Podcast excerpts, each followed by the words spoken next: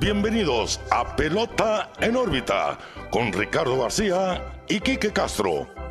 Comenzamos.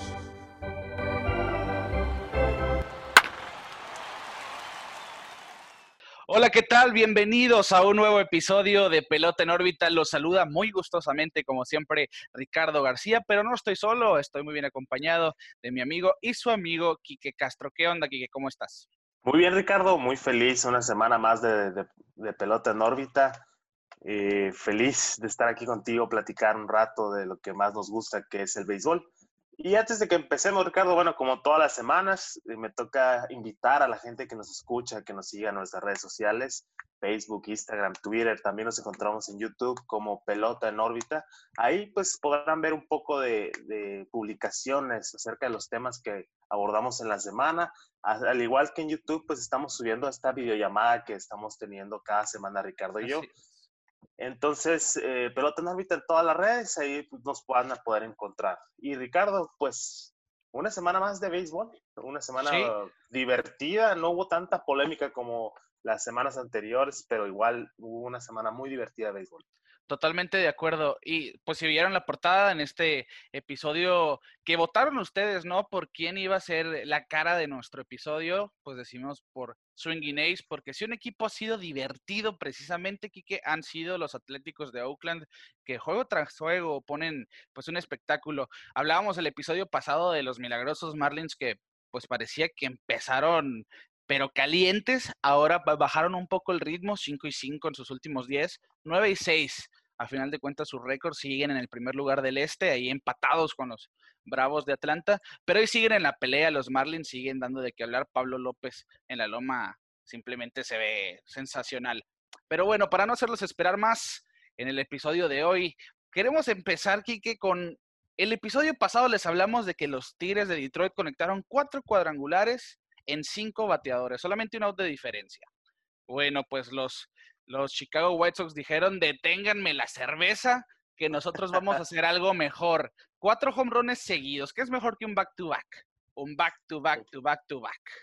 Así es, Ricardo. Pues ya lo hemos mencionado en varias ocasiones, este equipo de White Sox, eh, plagado de estrellas jóvenes, y con mucho poder. Y en este juego lo pudimos ver viéndose back to back to back to back, algo que la verdad no es algo que vemos todos los días.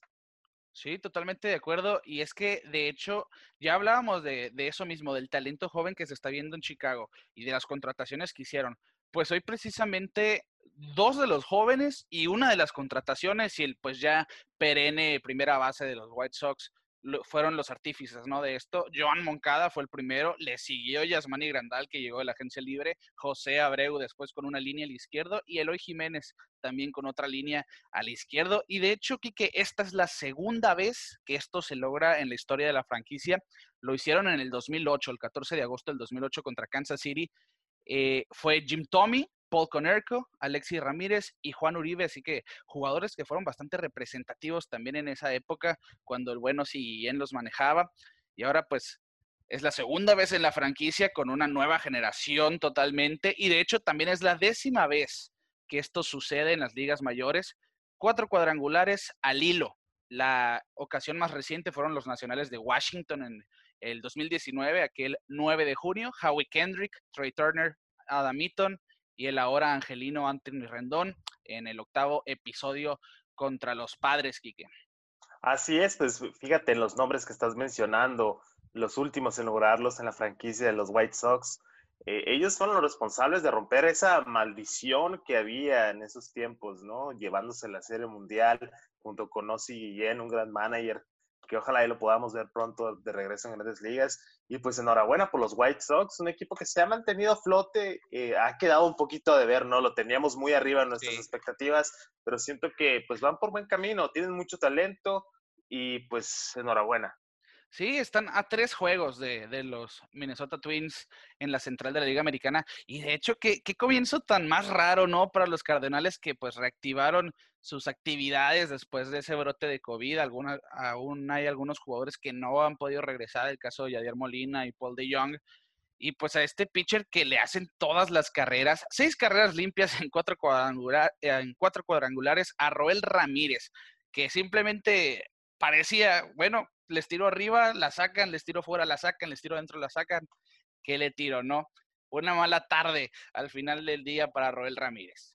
Así es, pues imagínate, Ricardo, salir de ritmo, si por sí ahorita con la temporada corta, muchos jugadores están batallando con ponerse en ritmo, ponerse en modo de juego y verse una racha de juegos cortados de los Cardenales de San Luis, obviamente iba a afectar de alguna manera. Pues espero que vuelvan al nivel porque San Luis es un equipo que los tenemos como uno de los buenos en su división. Entonces, vamos a ver qué pasa.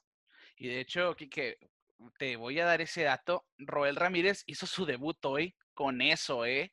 Clase de debut, nunca se le va a olvidar. Fíjate, hijo, que a mí cuando llegué a Grandes Ligas me agarraron a palos cuatro bateadores seguidos. Así que ahí está uno de esos datos interesantes. Bueno, nosotros cuando empezamos este podcast, que hablábamos mucho, le dimos seguimiento pues a uno de los nuestros, un sonorense de Magdalena de Quino, Luis Urias, o pues algunos lo llaman el famoso Huicho. Y él estaba en la organización de los padres, fue un prospecto de bastante renombre ya por su habilidad con el bat. Y sufre ese cambio, bueno, surge más bien que no sufre, lo surge, ese cambio a, a, los, a los Milwaukee Brewers, donde se va junto con el pitcher Eric Lawyer, Eric Lawyer por Trent Grisham y Zach Davis. Se esperaba el debut de Luis Urias desde temprano pero pues también salía la, incógnita, ¿no? De qué va a pasar con Urias, porque los Brewers tenían a Orlando Arcia en las paradas cortas, en la segunda pues estaba el que fue candidato al novato del año, que es Tom Hura, y en la tercera habían adquirido a Ryan Healy. Y aparte, pues Luis Urias tuvo coronavirus al principio de la temporada, lo que al inicio, ¿no? De la temporada de 60 juegos, lo que retrasó un poco su, su llegada, ¿no? Al equipo. Y ahora en la semana tuvieron la baja de parte de Ryan Healy, lo mandan al sitio alterno de entrenamiento y le dicen a Luis Urias, bueno, vienes al equipo grande. No, no viene en el plan de shortstop de todos los días, ni de segunda base, pero sí viene como un infielder que va a estar rotando. Y de hecho, a lo largo de seis juegos ha jugado ya la tercera, las paradas cortas y la segunda base, Kike. Así es, y la verdad, enhorabuena por Luis Urias. Eh, lo hemos seguido mucho de su carrera, desde que era ese prospecto tan nombrado en, la sucursal de, San Diego.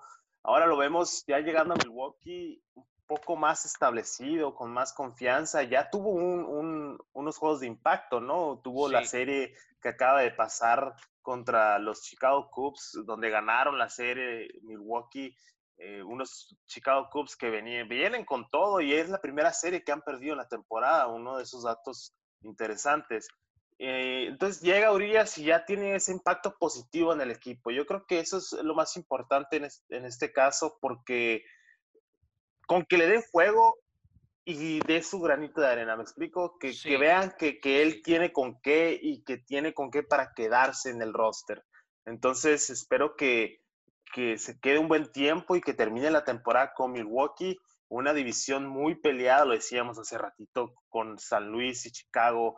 La verdad es una de las mejores, eh, una de las mejores divisiones que hemos visto en los últimos años, peleada hasta el último día. Y pues Luis Urias va a estar en medio de todo ese rollo. Entonces, enhorabuena al tocayo Luis Urias y que se quede, que se quede arriba en el, en el roster que eso es, eso es lo más difícil, ¿no? Dicen, lo, de llegar a grandes ligas ya es un desafío, pero lo más difícil es mantenerse. Ya había llegado con los padres de San Diego, tuvo sus altas y bajas. Para muchos este cambio pues llegó para mejor, porque pues en San Diego está Fernando Tatís y está Jurickson Profar y está Manny Machado. Yo también pienso así, siento que en Milwaukee tiene más oportunidad. Aparte, desde que subió lo está haciendo de maravilla aquí, que tiene una línea ofensiva de 474 de promedio en seis juegos. Cuatro carreras impulsadas en el juego del domingo de 4-3, de hecho, le, contra los Chicago Cubs, como tú decías. Nueve hits en 19 turnos. Y simplemente es lo que se espera de Luis Urias. Y que yo te platico, ¿desde cuándo no vemos una estrella mexicana? ¿Desde cuándo no vemos un jugador que realmente digas es un All-Star? Yo creo que Vinicio Castilla fue el último. Porque Erubiel Durazo sí fue bastante bueno, no fue de ese nivel. Adrián González, bueno, eh, no es nacido en México, es considerado como mexicano. Si lo vemos de esa manera, él es el último. Pero entre nacidos en México, yo creo que desde Vinicio Castilla no hay un jugador de ese calibre. Ya Luis Urias en el Clásico Mundial del 2017 había jugado y lo había hecho bien. Queremos ver ese nivel que se mantenga y que se vea Luis Urias del que se hablaba cuando estaba en las ligas menores y que realmente pues sea una estrella de varios años. Y yo creo que ya, ya está dando pasos para ser ese jugador, Ricardo, de impacto. Eh, una de las preocupaciones que había en San Diego era la producción ofensiva de Luis Urias y ahora ya lo estamos viendo, tú lo acabas de mencionar, está bateando para 400. Eh, yo creo que, que, tiene todo, Ricardo, para quedarse establecido en grandes ligas y es cuestión que simplemente le den juego, que den juego, le den sus turnos y le tengan un poco de paciencia y vamos a tener esa estrella que tanto estamos esperando. Sí, y lo, lo platicamos con, con, el buen Karim García. Normalmente, pues sí, se piensa de México como un productor de pitchers. Ahora hay prospectos que juegan posición, como el caso del mismo Luis Isaac Paredes, que está esperando su llamado por los Tigres de Detroit. Y sería muy padre, ¿no? Sí sería bastante padre ver a, a Luis Urias ya rompiendo la liga ya ser parte de un roster, de un line-up de todos los días y que no solamente sea un buen comienzo, sino que realmente sea ya Luis Urias, pues teniendo su explosión de producción en la liga. Vamos a cambiar el tema, Kike. Vamos, pues a hablar de lo que vemos en portada. Los Swinging Ace, el equipo más caliente de la liga, el mejor récord de la MLB. 16 y 4, primer lugar de su división. Los Astros están de segundones ahora mismo. De hecho, los Atléticos 8 y 2 en sus últimos días con una racha de 4 ganados en fila, sin no mencionar que la semana pasada tuvieron una racha de 9 ganados. Pierden la serie contra los Angelinos y se ponen de nuevo en, sobre los rieles cuatro en fila para los Atléticos y simplemente como yo te decía al principio de este episodio, es un equipo muy divertido para ver. Si no le vas a ningún equipo o si le vas a un equipo y pones un juego de los Atléticos, yo te aseguro que te vas a entretener. ¿Por qué, ¿Son el tercero? Sí, dime, dime. Es un equipo de miedo, Ricardo. La verdad, eh, bajita la mano, se han convertido en un monstruo los, los eh, eh, Atléticos de Oakland. Y pues adelante, ahora sí, desglosa lo que incluye este tremendo equipo. Sí, el año pasado perdieron el juego de comodín contra Tampa Bay. Se esperaba ver a los Atléticos más lejos. Sean Manaya no le va del todo bien cuando le dan la pelota en este juego de wild card. Pero ahora empiezan bien, aprovechan este inicio de temporada, son terceros en cuadrangulares con 35, en anotadas con 118 y son primeros en impulsadas con 113 y en triples con 7. Pero algo muy curioso de los Atléticos es que se les puede ver esa magia que normalmente traen los equipos de campeonato a lo largo de una temporada. Podemos recordar en la primera semana, en aquel juego de playoff, donde Chohei Otani fue el primer corredor de muerte, en muerte súbita o en extra innings en la segunda base. Bueno, que a final de cuentas no importó porque Matt Olson conectó un Grand Slam.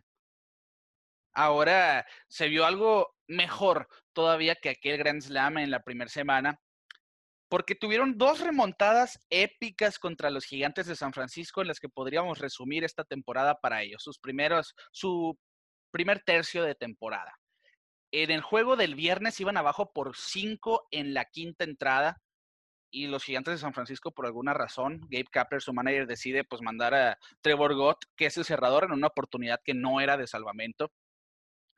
Y Matt Olson lo recibe con cuadrangular y más tarde Steven Piscori le conecta Grand Slam para empatar ese juego.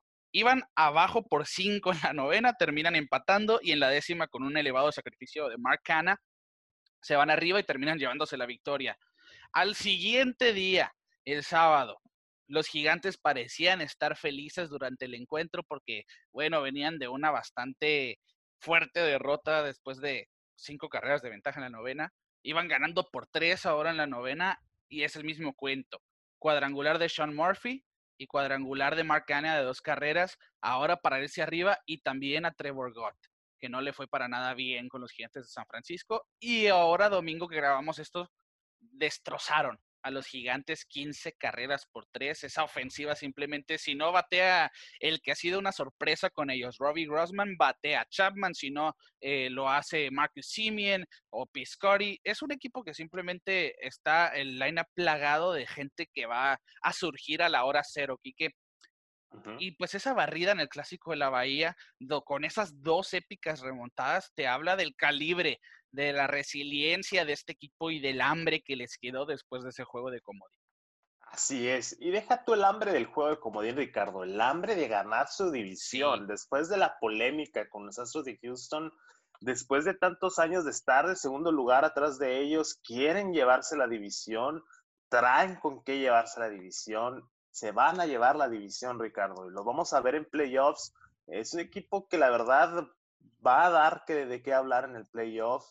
Siento que pueden llegar muy lejos, incluso ahí, si no se ponen las pilas, llevarse la, la liga americana, Ricardo. Ah, en ese, en ese nivel están jugando béisbol. Entonces, sí, yo porque no solo están pegando home runs, están envasando, se está pichando bien. Y como dices tú, se ve esa magia, ¿no? De, de, de que aunque vayan perdiendo un juego, dices, ellos van a ganar ya lo sabes, ya lo sientes. O simplemente ver cómo están jugando, ya sabes que van a ganar béisbol. Entonces, eh, me alegra mucho ver esa situación con los Atléticos de Oakland. Más que nada por, por, por todo todas las situaciones que han vivido, ¿no? Venir de atrás con los Astros de Houston, quedarse cortos en dos comodines muy importantes. Eh, el que tú hablas de Tampa Bay también perdieron contra los Yankees de Nueva York en el 2017. Entonces, eh, es un equipo que trae, trae ganas de ganar, traen con qué ganar, su manager experimentado, lleva mucho tiempo en la organización, listo para al fin darle ese anillo a Oakland. Esperemos y sigan con ese ritmo. Totalmente. De hecho, Bob Melvin trae esa misión, porque los Atléticos no ganan desde 1989. Es un equipo que ha estado en la liga por muchísimos, muchísimos años, dándonos de qué hablar y tristemente se le ve como si fuera la sucursal de los otros 29 equipos, porque cada que surge una estrella en Oakland lo terminan cambiando. Yo creo que pues el último fue Josh Donaldson, Sonny Gray, eh, Josh Reddick, y así nos podríamos ir. Y ahora pues estamos viendo esta nueva generación de Matt Olson, que lleva dos temporadas siendo guante de oro, uno de los mejores primeras bases que hay, y con el bat no lo hace nada mal, viene de temporada de más de 30 cuadrangulares. Ahora si bien no batea de promedio, 185 de promedio solamente, que es un total de 15 hits en 81 turnos, tiene 8 cuadrangulares y 16 impulsadas. Y lo curioso es que antes de su último juego del domingo, en el cual se fue de 5-3, sus últimos 7 hits habían sido jonrón. Y a la hora buena, como hablamos, aquel gran slam en la primera semana o en esa remontada del viernes, un batazo simplemente clutch el que conectó eh, este, este viernes. Y así se las ha gastado, ¿no? Durante toda la temporada. Piscori lo ha hecho también muy bien desde que llegó a Oakland. De hecho, Piscori había jugado bastante bien con los, eh, con los Cardenales de San Luis. Y del cambio a Oakland para estar más cerca de su madre. Y ahora es el líder de impulsadas con el equipo con 17, cuatro cuadrangulares. Y te decía, Robbie Grossman, que es la sorpresa probablemente para este equipo, un jardinero que siempre ha contado con muy buena defensa, ahora está también resaltando un poco con el BAT, 286 de promedio, 3 cuadrangulares, 10 impulsadas y aparte está robando bases, lidera el equipo con 4. Ramón Laureano, yo creo que es de los jugadores más completos en este equipo ahora.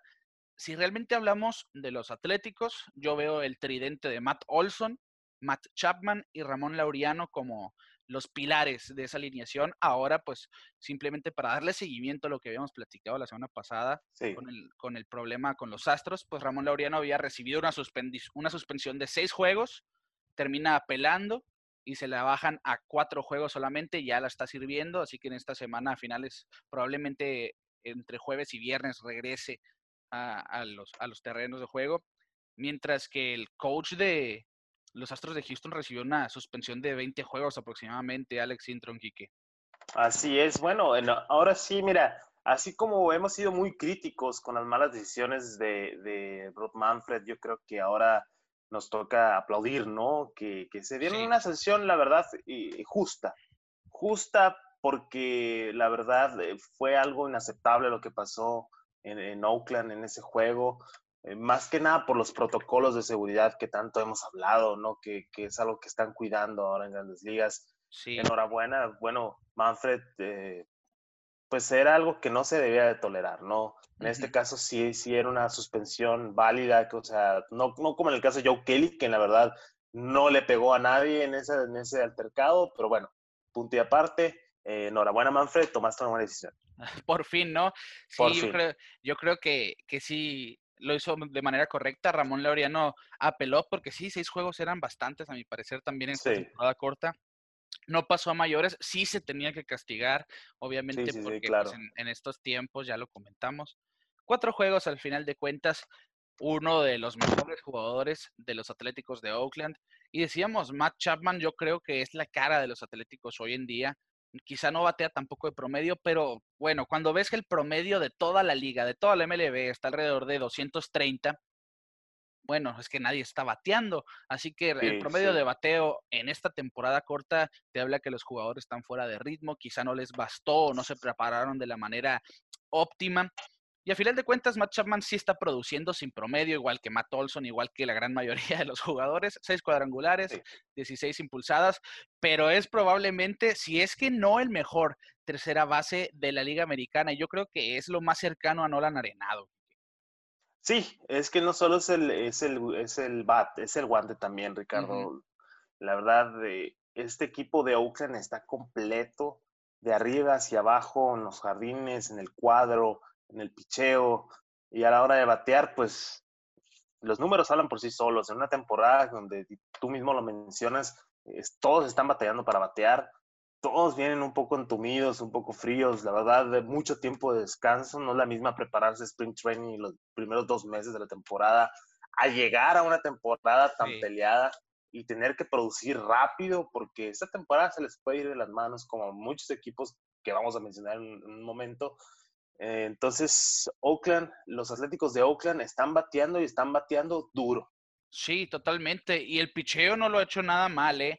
Frankie Montas ha lucido excepcional, tiene dos victorias, buen porcentaje, es ponchador, viene de una suspensión por eh, sustancias prohibidas la temporada pasada, parece que eso no le está molestando psicológicamente para este año y de hecho siempre fue un prospecto de también de bastante nivel y se esperaba mucho de él y está demostrando que sí está a ese nivel. El caso también del zurdo Jesús Luzardo, que se espera también grandes cosas de este venezolano se ha visto bastante bien, junto con Chris Bassett, que yo creo que está haciendo ese pitcher sorpresa en la rotación, y también Mike Fires, que quizá la efectividad de 5 no es lo mejor, pero también ha hecho su trabajo. Y el relevo de Oakland también lo ha hecho de maravilla, y, eh, sobre todo Liam Hendricks, que yo creo que es el mejor cerrador de la liga americana Sí, en, sí. hoy por hoy. Hoy, quizá desde la temporada pasada para acá. No podemos hablar de más tiempo porque obviamente brincan otros nombres como Haroldis Chapman, quizá.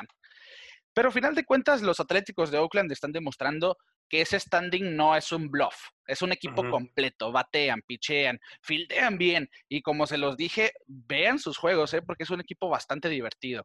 Claro, claro. Quita todas las dudas al momento de poner un juego, quita todas las dudas del por qué están en primer lugar. Eh, recibimos ciertos comentarios de los Marlins de que, hey, les faltan juegos, no, no son un equipo Sí. tan fuerte. Bueno, bueno, tienen razón.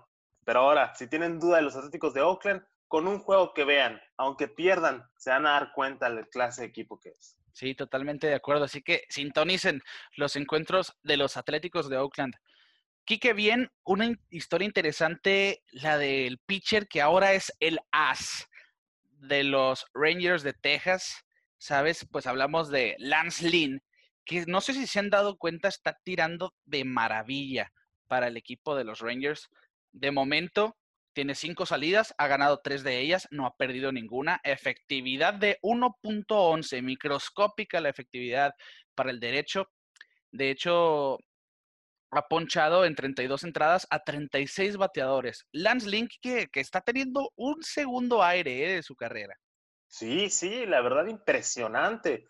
Eh, tuvo unos, unos años más o menos cuando estuvo con los Yankees de Nueva York y, y los Twins de Minnesota, Sí, donde no se vio ese Lance Lynn que, que tenían en, en San Luis. Regresa ahora a un estado diferente, es otro pitcher. Yo la verdad cuando lo vi, eh, eh, físicamente es otro pitcher, eh, un poquito subido de peso, barbón, otro aspecto totalmente diferente, lo podrías confundir con otro pitcher.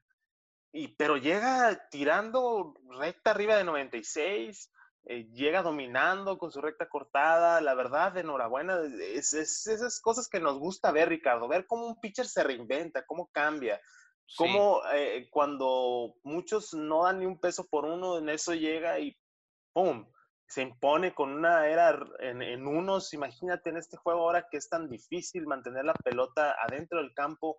Eh, la verdad, en también en una división tan difícil que es el, el oeste, ¿no? De la americana. sobre todo eh, que los equipos que estamos mencionando, los Atléticos de Oakland, eh, los Astros de Houston, la verdad es, un, es una hazaña muy grande lo que se Sí, la temporada pasada quedó en quinto lugar en la votación del Cy Young y eso fue donde empieza la sorpresa, ¿no? De Lance Lynn resurgiendo con una efectividad de 3.67, 16 juegos ganados y 11 perdidos en 33 salidas. Lo hizo de maravilla, a decir verdad, en 208 entradas, donde ponchó a 246. Lance Lynn siempre ha sido un pitcher ponchador a decir verdad, debutó en el 2011 con los Cardenales, lo pueden recordar.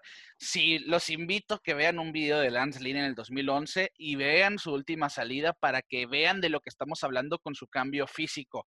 De hecho, si ven un video de la temporada pasada, lo van a notar. Nosotros que somos gorditos podemos decir que está gordo Lance Lynn. Sí está de sorprenderse, Quique, porque es como el caso de Sisi Sabatia. Siempre fue un pitcher gordito y adelgazó por un tiempo con los Yankees por cuestiones de salud y demás. Pero se dio cuenta que él no se sentía fuerte en la loma cuando estaba pichando en esa fase de si se batía más delgado. Decide subir unos cuantos kilos y otra vez tiene pues como que un rebote de nivel. Me llama a mí mucho la atención lo que mencionabas, Kike, porque cuando él debutó estaba tirando a sus 24 años 94 millas, 93 promedio y en casos topaba hasta 95. Ahora a sus 33, que lo vemos subido de peso, está tirando 97 millas, está topando hasta 97 millas y se ve bastante dominante y realmente se ve que es un pitcher totalmente nuevo, reconfigurado sobre la loma y, y es de esas historias que te digo, sí, totalmente impresionantes en una temporada corta de esos puntos destacados y pensando bien, en San Luis nunca le fue mal. En seis años con ellos ganó 72 juegos en, ciento, en 161 aperturas, 338 de efectividad. Estuvo en el 2018 entre Minnesota y con los Yankees de Nueva York, contabas tú, 477 eh, de efectividad. Tuvo un récord dividido de 10 juegos ganados y 10 perdidos. No le fue del todo mal, no le fue tan mal pero sí se, sí se pensaba y sí se hablaba, bueno, Lance Lynn ya no es el Lance Lynn que estaba con los Cardenales, que era un pitcher decente, un segundo, tercero en la rotación. Y cuando llega, Texas dice, sí soy ese Lance Lynn y quizás soy mejor que ese Lance Lynn del que ustedes estaban pensando.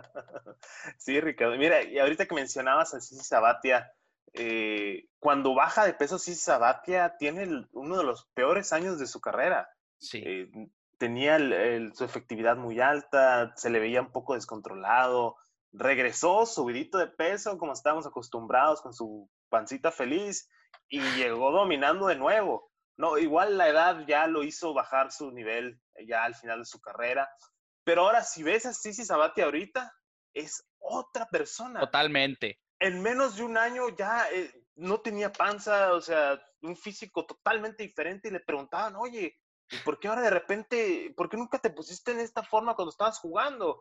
Y él mismo decía que, que cuando él pichaba se veía beneficiado por su peso. Entonces, yo creo que ese es el, mismo caso de Lance Lynn, ¿no? Lo vemos eh, topando arriba de, 96, 97, controlado, eh, dominante, y la verdad queda un poco eclipsado por la división en la que está, ¿no? En una división llena de estrellas, con los Astros, con los Atléticos, con Mike Trout, con Rendón, otros equipos que la verdad están haciendo más ruido que los, eh, los eh, Rangers de Texas. Entonces, eh, yo siento que hay que voltear un poquito la mirada a este, a este equipo para ver cómo, cómo se desenvuelve Lance Lynn y qué papel va a tomar él en esa organización, ¿no? Porque se está tratando de reformar, ya cambiaron su imagen un poco, tienen estadio renovado. Entonces, tal vez Lance Lynn es esa pieza, ¿no? Que todo el mundo quiere, un as listo para hacer una puja para el playoff. Sí, yo estoy totalmente de acuerdo. Es sin duda, pues la pieza frontal de esa rotación, ¿no? Con, con los Rangers de Texas, que bien dices, están renovados. Lo ha hecho bien. Mike Minor hace mancuerna también ahí con él. Lástima la baja de Corey Kluber, porque realmente podría haber sido un buen tridente de picheo para esos Rangers de Texas. Y sí, bastante curioso, ¿no? Como, como el caso de, de subir de peso como la historia que cuentas de Cicio Batia le está dando pues beneficio a su nivel. Y es que yo la verdad siento que de seguir así Lance Lynn se puede llevar ese Cy Young. Está totalmente en la pelea junto con Shane Bieber, junto con Garrett Cole. Y este último es precisamente de quien vamos a hablar, que Garrett Cole, el as de los Yankees que aterrizó ese contrato multimillonario de más de 300 millones pues estamos hablando que no, no nomás por su cara bonita ni porque su, actuó bien en los playoffs el año pasado, aterrizó ese contrato. Garrett Cole lo ha hecho de maravilla en los últimos años, pero algo que ha impresionado de Garrett Cole es su racha en temporada regular. No pierde un juego desde el 22 de mayo del 2019. Tiene más de un, de un año sin perder un juego de temporada regular. Sí, cierto, esta temporada empezó en julio, casi agosto, pero no importa, él no pierde en temporada regular, se fue sin decisión en una salida contra los Orioles donde admitió solamente tres carreras, que sigue siendo simplemente números magníficos, ¿no? 20-0 y no es la primera vez que alguien lo hace, de hecho Garrett Cole se acaba de convertir en el sexto pitcher que logra esto. 20 juegos ganados y cero perdidos en cualquier etapa, ¿no? De temporada regular. El último que lo, que lo había hecho fue Jay Carrieta entre 2015 y 2016 con los Chicago Cubs. Si recuerdan, esa época de Jay Carrieta estaba intratable, de hecho fue Cy Young, y también ganó 20 juegos, hasta ahí llegó la racha. Garrett Cole espera en su siguiente salida esta semana pasar a Jay Carrieta y convertirse pues en el tercero en tener una racha de este tipo. De hecho, estaría en el tercer lugar. Roy Face de los Piratas de Pittsburgh del 58 y 59 ganó 22. Estuvo 22 y 0. Y el récord lo tiene Carl Hubble, aquel pitcher de los gigantes de aquel entonces de Nueva York, que se fue 24 y 0, 24 decisiones ganando entre el 36 y el 37, Quique. Así es, pues por algo le dieron ese tremendo contrato a los Yankees de Nueva York, ese las que tanto estaban esperando y está teniendo frutos, ¿no? Hasta la fecha lo vimos esta semana a ver cómo, cómo destrozó a los rivales de Boston, eh, dominante 100%, solo permitió una carrera y ponchando arriba o para abajo. Entonces, e, ese es el pitcher más dominante que estamos viendo en este momento. Ojalá y siga la racha para ver si puede romper ese récord de, de, de más de 20, ¿no? Entonces, vamos a ver qué es lo que pasa. Es muy interesante lo que estamos viendo porque los Yankees al fin están teniendo algo por lo que pagaron. Hemos visto muchos casos de, contratos larguísimos que no dan frutos. Yo creo que Gary Cole hasta la fecha, aunque va empezando el contrato, yo siento que sí va a dar mucho, muchos frutos ese contrato. Es que no, puedo recordar yo, que un, un pitcher de los Yankees de este calibre, porque sí han tenido algunos nombres, el caso pues de Sisi Sabatia, que fue de los mejores pitchers, pero siento yo que el nivel de Sisi Sabatia, ni estando al tope de su carrera, es como el nivel de Cole al tope de su carrera. Quizá el caso de Roger Clemens, que lo hizo muy bien, pero ya está más muy veterano, más bien. Mike Mussina, Andy Pettit, quizá no fue ese tipo de pitchers, no lo veo yo como un as de ese tipo. Y siento, siento yo que Gary Cole es el mejor pitcher que ha llegado a Nueva York, quizá en los últimos 20 años. Pues yo creo que está a la altura de Roger Clemens sí, cierto. Cuando Roger Clemens llega a Yankees de Nueva York, ya estaba veterano, pero aún así tuvo buenas temporadas. Ya hablamos de él en nuestro, en nuestro episodio especial. de Roger Clemens. Si no lo han escuchado, dense el tiempo de escucharlos. Ahí damos la descripción de toda su carrera. Pero yo siento que desde Roger Clemens no tienen un pitcher tan, pues tan duro, ¿no? La verdad, y está apenas empezando, eso es lo más impresionante, que apenas está entrando en su prime, en esos años mozos, en esos años donde te va a dar lo que te va a dar. Así es. Eh, y, entonces espero que, que sí dé frutos eh, ese contrato, porque los Yankees, yo siento que ya habían dejado atrás este tipo de contratos, ¿no? Después de una generación de veteranos que estaban ahí cojeando ya casi por sus contratos larguísimos, llámese Ale Rodríguez, Mac Teixeira, por mencionar algunos, donde veías tú ya esos contratos, sentíamos que ya no iban a pasar y en eso vuelve a una ola de contratos largos, encabezados por pues Gary Cole, eh, Mookie Betts, Mike Trout. Entonces, la verdad, los Yankees de Nueva York apostaron eh, al caballo y hasta la fecha ha dado eh, muchos frutos esta contratación. Es el as que tanto esperaban y es el as que los va a llevar a la Serie Mundial. Sí, yo pienso igual. Totalmente los Yankees se subieron en ese tren de vamos a darle un contrato largo a uno de estos jugadores de la agencia libre. No se veía desde hace años y la generación de los Yankees de ahora es totalmente nueva. Ya no se habla de, ya no se piensa quizá como en Derek Jeter, Jorge Posada, eh, también en Andy Pettit, Mariano Rivera, los cuatro grandes, ¿no? Que estuvieron ahí en esa. Esa es una generación totalmente distinta.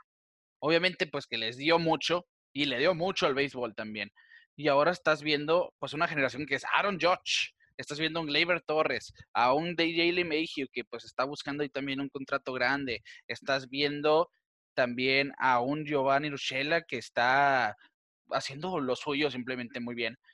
Pero Garrett Cole, a centrarnos en él, esto que hicimos, esta racha simplemente te habla de lo bueno que puede ser Garrett Cole, lo dominante que es. Y de hecho, en sus últimas 27 salidas de temporada regular, el equipo con el que juega, ya sean los Astros o los Yankees, tienen récord de 25 y 2 y una efectividad de 1.94. Simplemente monstruosa esa cifra, ¿no? De Garrett Cole en temporada regular, intratable, sin duda uno de los... 100%. Yo creo que es el mejor pitcher de la liga americana. Sí, sí, sin dudarlo, la verdad. Eh, ese cambio que hizo Astros de Houston en su momento hizo mucho ruido y fue la pieza clave para llegar a, otra vez a la Serie Mundial. Y la verdad, mejoró mucho al estar con Astros de Houston, Gary Cole. Ya era bueno cuando estaba con, los Piratas de Pittsburgh, pero dio un paso más. Yo creo que ya en, en, Houston se hizo ese pitcher dominante, ese pitcher reintratable y lo estamos viendo ahora. Ya tiene 20 seguidos y yo creo que no va a parar y espero que, no pare un buen rato para seguir viendo eh, lo majestuoso que es Gary Cole. Sí, viene de una temporada de 326 ponches, una pues, de las cifras doradas, ¿no? Para todo lanzador. Y ahí está, ¿no? 20 y 0 el récord para el derecho, el lanzallamas Gary Cole, viendo si puede extender esa racha, a ver si alcanza a Carl Hovel con 24 juegos con decisión de W de victoria. Quique, vámonos a lo bueno, lo malo y lo feo. ¿Qué te parece?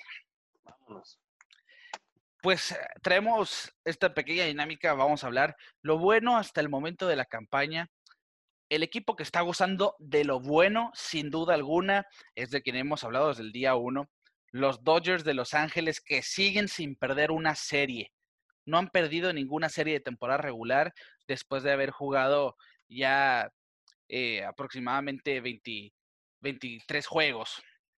Están en el primer lugar de la División Oeste de la Liga Nacional y están gozando, pues ya despertaron los bates de Cody Bellinger, que ya tuvo un juego de multicuadrangulares, y sin duda de la firma de Mookie Betts, que empezó un poco flojo, pero ya está diciendo, oigan, yo sí soy Mookie Betts. Tres cuadrangulares en un juego, con lo que se convirtió ya en el tercer jugador en tener seis juegos con tres home runs y fue el más rápido en hacerlo, Quique. ¿eh?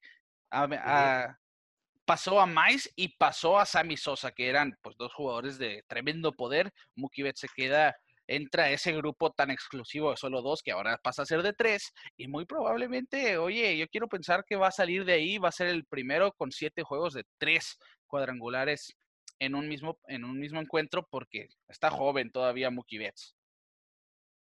Así es. Eh, imagínate, Edgar eh, no pasa ni un año de su gran contrato con los Dodgers. Ya tiene esta hazaña bajo, bajo su, cinturón.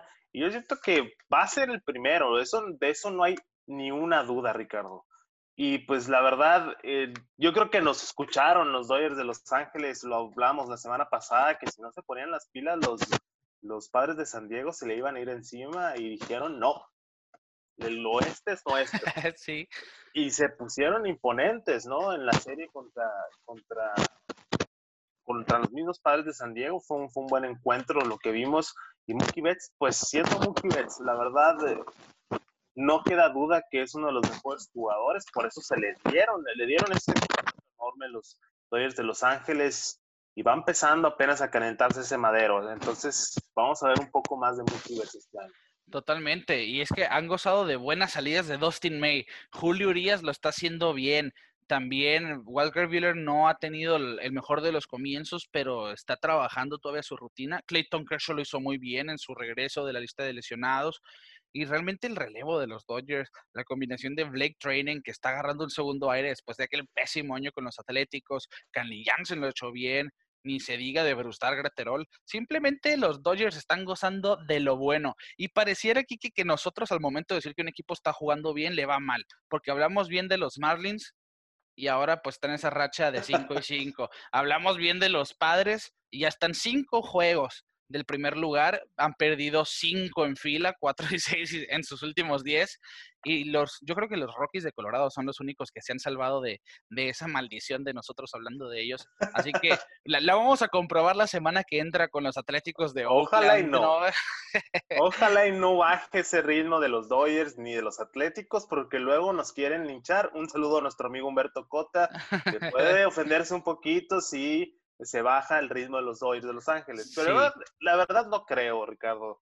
Eh, yo siento que las piezas que tiene Dodgers es para, como lo hemos dicho desde el previo de la temporada corta, tienen todo para barrer con la Liga Nacional, lo estamos viendo ahorita, y van a seguir. Yo creo que apenas van empezando, Ricardo. Están empezando. Sí. Dustin May está haciendo un trabajo tremendo después de un debut un poco flojito, con un poco de descontrol. Ahorita lo estamos viendo tirando fuego y en las esquinas bien colocado, unos picheos tremendos. La verdad. Muy grosero. Muy grosero. Todo el Dodgers de Los Ángeles está muy grosero.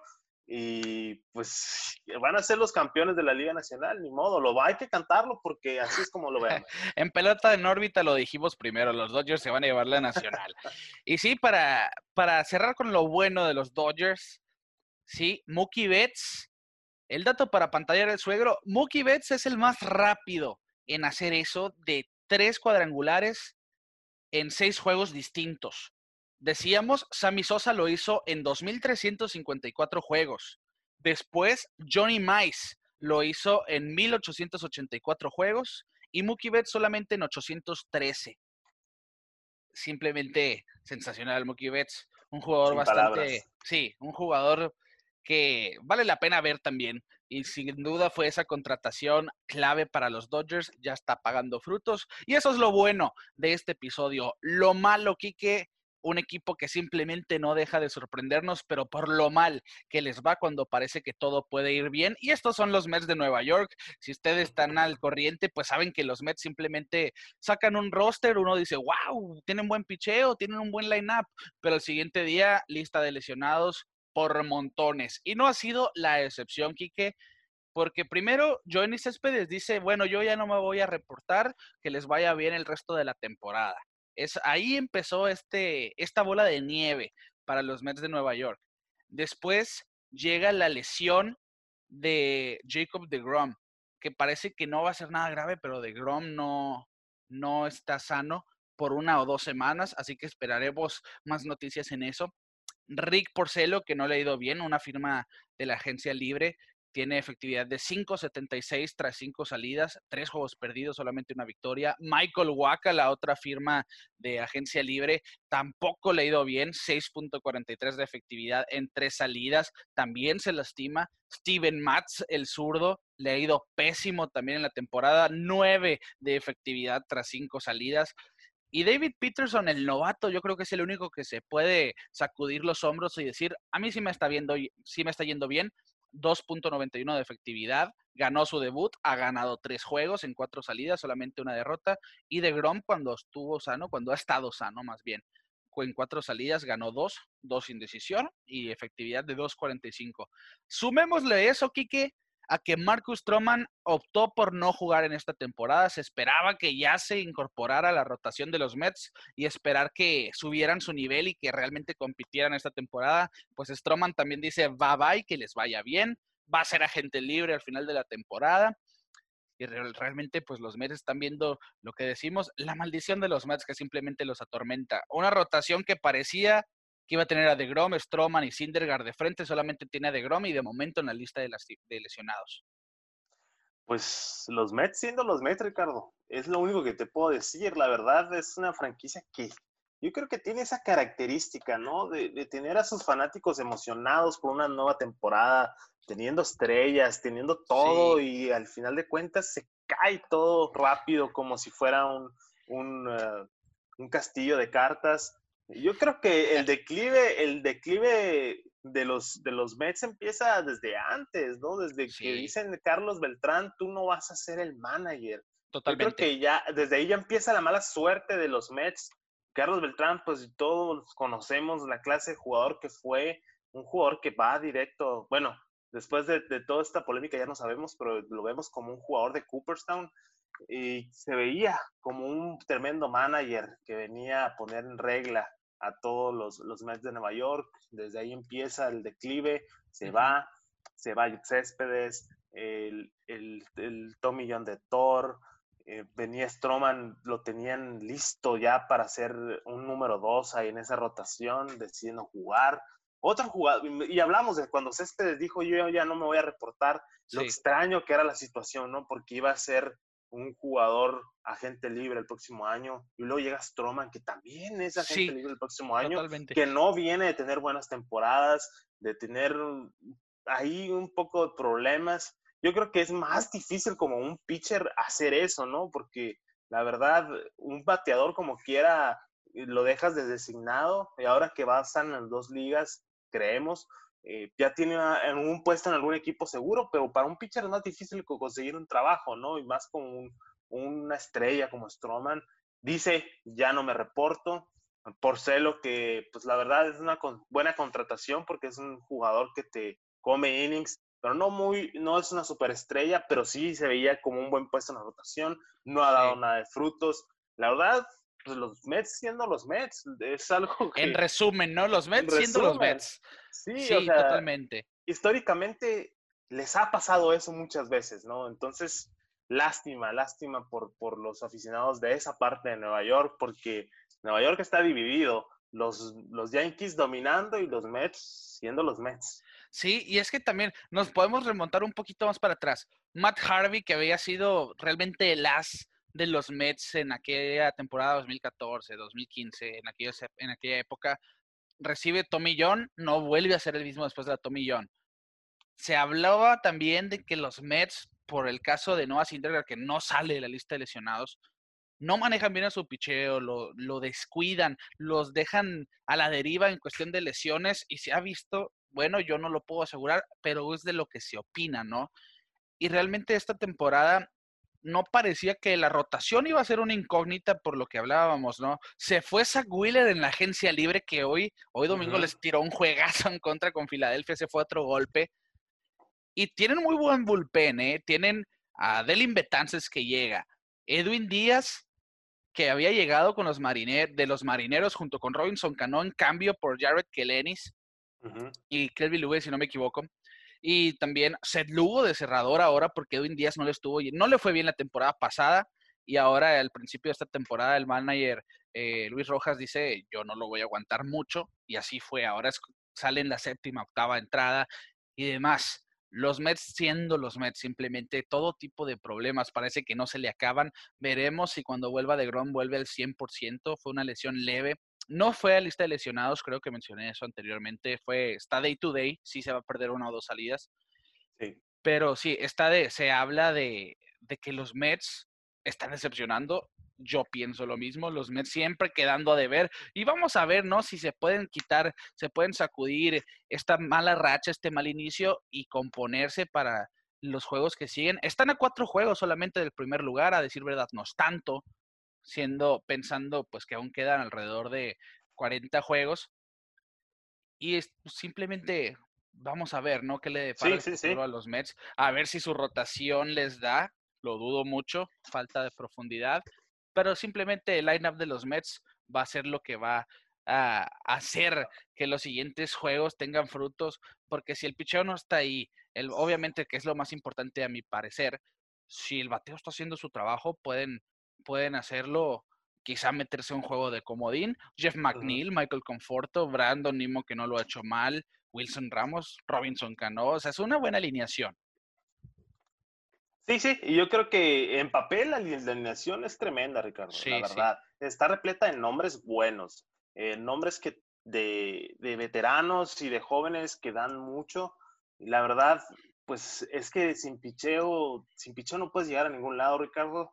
Y si tu rotación no está bien establecida, de nada sirve tener un, un line-up lleno de estrellas. Sí, totalmente de acuerdo. Eso es lo malo. Y lo feo, sin duda alguna, son los Medias Rojas de Boston que, que la están pasando pésimo en una racha de siete juegos perdidos. Yo, de momento es la racha de derrotas más grande en las, en las ligas mayores. Y en esa racha están permitiendo un promedio de 10 carreras a la oposición. Los Yankees ya ganaron tres de los cuatro de la serie. En el juego de del domingo, donde menos les anotaron, le hicieron cinco carreras. Cuatro carreras les hicieron. Y, y a decir verdad es que se sabía que era un desafío para la gerencia de los Medias Rojas, para el manager de los Medias Rojas y para el staff de picheo de los Medias Rojas. Pero simplemente los maderos no están ahí, no están bateando gente como JD Martínez, que ha sido de los mejores bateadores de la liga desde que estaba en Detroit. Rafael Devers, que viene de ser el jugador líder en extra bases de las mayores, la temporada pasada no está bateando. Y yo creo que el punto positivo ahí es Alex Verdugo, que llega en el cambio de Mookie Betts, lo ha hecho bien. Parece que todo lo que hace lo hace el 100%. Si ya sea un rodado a la tercera, corre con todo hacia la inicial, un tiro a segunda, como el que vimos el domingo, sacando eh, de out a Mike Tutman. Todo lo que hace lo está haciendo con bastantes ganas. Él lo dijo, a mí no me comparen con Mookie Betts, porque yo no soy Mookie Betts, yo no vengo a reemplazar a nadie yo creo que es lo único positivo hasta ahora, ¿no? De esta temporada donde ni siquiera tienen abridores porque están lastimados Eduardo Rodríguez y Chris Sale fuera toda la temporada. Eovaldi había estado bien hasta su última salida. Martín Pérez yo creo que ha estado decente. Pero fuera de ellos dos, Eovaldi y Martín Pérez, todos los días es una incógnita para el equipo de los Medias Rojas porque no saben quién va a tirar. Hoy, hoy domingo, por parte de ellos, no tiró un abridor en forma, eh, tampoco lo hizo el sábado, el viernes. Son relevistas, están usando la técnica del opener, pero para la mala suerte de los Rojas, su bullpen está bastante débil y están pagando el precio. Ya estamos viendo un récord de 6 y 16. Decíamos 2 y 8 en sus últimos 10 juegos, una racha de 7 derrotas consecutivas. Están ya a 9 y medio del primer lugar y en la temporada del 2020 ya se esfumó para los Red Sox, Quique. Así es, eh, vuelvo a retomar mi argumento de, la, sección anterior, ¿no? Sin picheo no vas a llegar a ningún lado. A ningún lado. Puedes tener la ofensiva que te anote 10 carreras por juego, pero si no tienes picheo te van a anotar 16. Y se acabó. Y es lo que le está pasando a los Mediarrojas de Boston. Eh, nomás tienen dos pitchers abridores, Ricardo. ¿Cómo puede ser eso? Que nomás necesitan Ovaldi, un jugador que la verdad no es un jugador con el que te puedes apoyar mucho porque ha sufrido muchas lesiones. Tiene un contrato largo que la verdad eh, se me hizo un desperdicio ese contrato que le dieron por, por la, la, historial de lesiones que ha tenido y lo hemos visto. Eh, Martín Pérez, que venía como un quinto abridor, ahora es el mejor abridor que tienes en tu staff. En ese, en ese punto están los Mediarrojas de Boston, están usando la técnica del opener eh, cinco de siete días a la semana. La verdad, no se puede, Ricardo, no se puede eh, llegar a ningún lado, menos en una división donde están los Yankees de Nueva York, y lo vimos. Y deja tú los Yankees de Nueva York, incluso los Tampa Bay Rays les pegaron una paliza. Incluso los Orioles, Quique. Incluso los Orioles a principio de temporada. Sí, y, yo creo que los Orioles es ese equipo que también pudo haber entrado en lo bueno de esta sección, porque están jugando bien. Los Orioles no son tan malos como la gente cree. Hay jugadores como Río Ruiz, Anthony Santander, Renato Núñez, por decir solamente unos nombres, que lo están haciendo de maravilla. Pero sin duda, en esta división, que la del Este siempre ha sido catalogada como, como la más fuerte de la Liga Americana y quizá el béisbol, una mala racha, sobre todo en esta temporada de 60 juegos, significa todo. Los Yankees no han tenido una mala racha, ni pienso que tengan problemas con salir de un slump de dos o tres juegos perdidos. Los Rays, con su rotación y un line-up dinámico, están mostrando que también son ese equipo que puede llegar al comodín. Y sin, sin dudarlo, los Red Sox ya están pensando, acabas de temporada porque les está yendo, están pasándola mal. Y con cualquier fanático que tú les allá afuera, te va a decir lo mismo, ¿no? La están pasando mal. Y sin duda, no, no hay una manera en la que nosotros no pongamos a los Medias Rojas como lo feo hasta el momento del 2020. Sí, y lo, y lo podemos ver en el campo de juego, Ricardo. Lo vimos en el juego de hoy domingo. Eh, la expresión de los jugadores, que la verdad se nota que algo está pasando adentro del clubhouse. Yo siento que, eh, así como hablábamos de los Mets, que su temporada empezó a ir mal desde que destituyeron a Carlos Beltrán, con los Mediarrojas a ellos les suceden desde que le dicen a Alex Cora, pues lo siento, te tienes que ir, ¿no? Se dice que fue un acuerdo mutuo, que fue de las dos partes, decidieron separarse, pero pues uno sabe que la directiva no podía meterse en ese tipo de embrollos. Le dicen a Alex Cora, te vas un rato, no sabemos si vaya a regresar. Viene Ron Ronicky como eh, manager interino y se queda como manager interino. O sea, eso es lo que me tiene un poquito sacado de, mi cabeza. Se queda como manager interino, o sea, su trabajo va a ser de ese año y a ver qué pasa el siguiente. Yo siento que los Mediarrojas están viendo para el 2021 desde el momento que cambian a Mookie Betts y a David Price, porque cambias a dos superestrellas por Alex Verdugo, que la verdad, como tú dices, ha sido esa velita en ese camposanto que ha sido los Red Sox. Y pues ha hecho todo lo posible, ha pegado palos, se ve bien en el campo, le ha dicho a Ronnie que, hey, yo quiero jugar y quiero que me metas a jugar. Y está demostrando por qué lo cambiaron por Mookie Betts. Y no se quiere comparar con Mookie Betts, se quiere establecer como Alex Verdugo y la verdad lo está haciendo un buen trabajo. Pero volvemos a lo mismo, Ricardo, sin picheo no vas a llegar a ningún lado. Los Rojas no tienen nada de picheo. Se fue eh, Eduardo Rodríguez por sus eh, complicaciones con, coronavirus. Se va un jugador que, que, yo pensaba que iba a estar en la rotación, Brian Johnson, que lo tenían en, en AAA. Eh, se está desbaratando ese equipo a solo dos años de un campeonato, de ser de los mejores equipos en la liga. Y la verdad, pues es triste ver a un equipo que estuvo en lo más alto y ahora está en lo más bajo. Pero bueno, eh, así es el béisbol y ojalá y mejore la situación en Boston. Sí, y es, es, termina siendo lo feo. Es el segundo peor récord de las grandes ligas. Es el peor récord de la Liga Americana. Seis juegos ganados, 16 perdidos ya cuando estamos pasando al 17 de agosto. Quique, vamos a cerrar con unas breves, pues datos cortos. Los Cardenales pues ya regresaron, les platicábamos la recepción que le dieron los White Sox hoy al novato Ramírez con cuatro back to back to back to back, ¿no? Y les platicamos el desafío para los Cardenales no es llegar a playoff, es terminar la temporada, jugarla, porque están, tienen doble juego lunes, martes y miércoles, toda esta serie contra los Cubs, vienen de un doble juego el sábado, su equipo todavía no está como quieren porque algunos jugadores les decíamos faltan por reportarse después de haber dado positivo a COVID y a final de cuentas ya están en acción, que eso es bueno, ¿no? Como el caso de los Marlins, el brote para los Marlins fue, fue de 18 jugadores y duraron un fin de semana aproximadamente fuera. Los Cardenales sí duraron más, solamente tenían cinco juegos jugados antes de este viernes. Y la mala noticia es que los Rojos de Cincinnati ya tienen juegos suspendidos porque hay un par de jugadores con COVID. No se ha publicado quiénes son. Lo que sí se ha dicho es que parece que no es un brote mayor, y que parece que el martes podrían estar de regreso. Se suspendió el juego de sábado y domingo. Descansan el lunes para su buena suerte y el martes quizá van a estar en el terreno de juego nuevamente. Es cuestión simplemente de, ver que no hayan más contagios positivos y si es así, allá van a estar en Kansas City, Quique. El problema de esta situación, Ricardo, aparte de, de todo lo que conlleva el COVID, yo creo que se están atrasando en una parte de la temporada crucial, ¿no? Lo decíamos hace un momento, los bates se están calentando, los Cubs están más calientes que nunca, Milwaukee ya está despertando, Christian Yelich ya está bateando otra vez, y yo creo que Cardenales se la va a ver muy difícil pelear esa división, después de habérsela llevado el año pasado, yo creo que van a batallar bastante. Sí, y ahora pues el caso es para Cincinnati, ¿no? Sí, cierto, se van a perder dos juegos, pero quizás esos dos juegos te bastan para sacarte de ritmo, ¿no? Que, que 4 y 6 en sus últimos 10 juegos, veremos qué tanto tiempo están fuera. Esperemos que solo, solamente haya sido este fin de semana. Esperamos también que no se extienda ese brote, que solo sean esos, esos ese par de jugadores que se especulaba.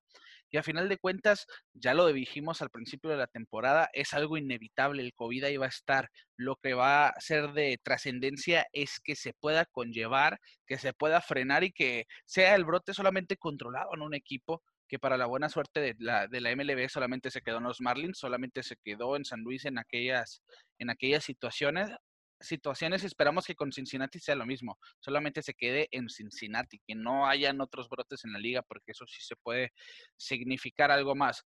A final de cuentas, Quique, tenemos a los Cardenales de regreso. Cincinnati esperamos solamente sean dos juegos. La división central otra vez se espera muy peleada como las últimas temporadas. Y nosotros ya nos vamos a ir, Quique. Así es, Ricardo. Eh, pues Muchas gracias por su tiempo, toda la gente que se ha tomado el tiempo de escucharnos. Recordarles una vez más que nos sigan en Pelota en órbita, Facebook, Twitter, Instagram, YouTube. Ahí estamos pendientes de todos sus comentarios. Y pues vamos a estar lanzando unas pequeñas dinámicas para que nos ayuden también a construir este programa entre todos. Pelota en órbita, Facebook, Instagram, Twitter y también en YouTube. Sí, totalmente. El programa es de nosotros para ustedes y sin ustedes nosotros no lo vamos a hacer. Así que asegúrense de seguirnos en redes sociales, ahí estaremos haciendo esas dinámicas, como dice Quique. En todos lados nos van a encontrar como pelota en órbita a nombre de su amigo y mi amigo Quique Castro, quien les habla Ricardo García. Les decimos que los Atléticos de Oakland es el mejor equipo al momento de las ligas mayores y nosotros nos vemos fuera de órbita.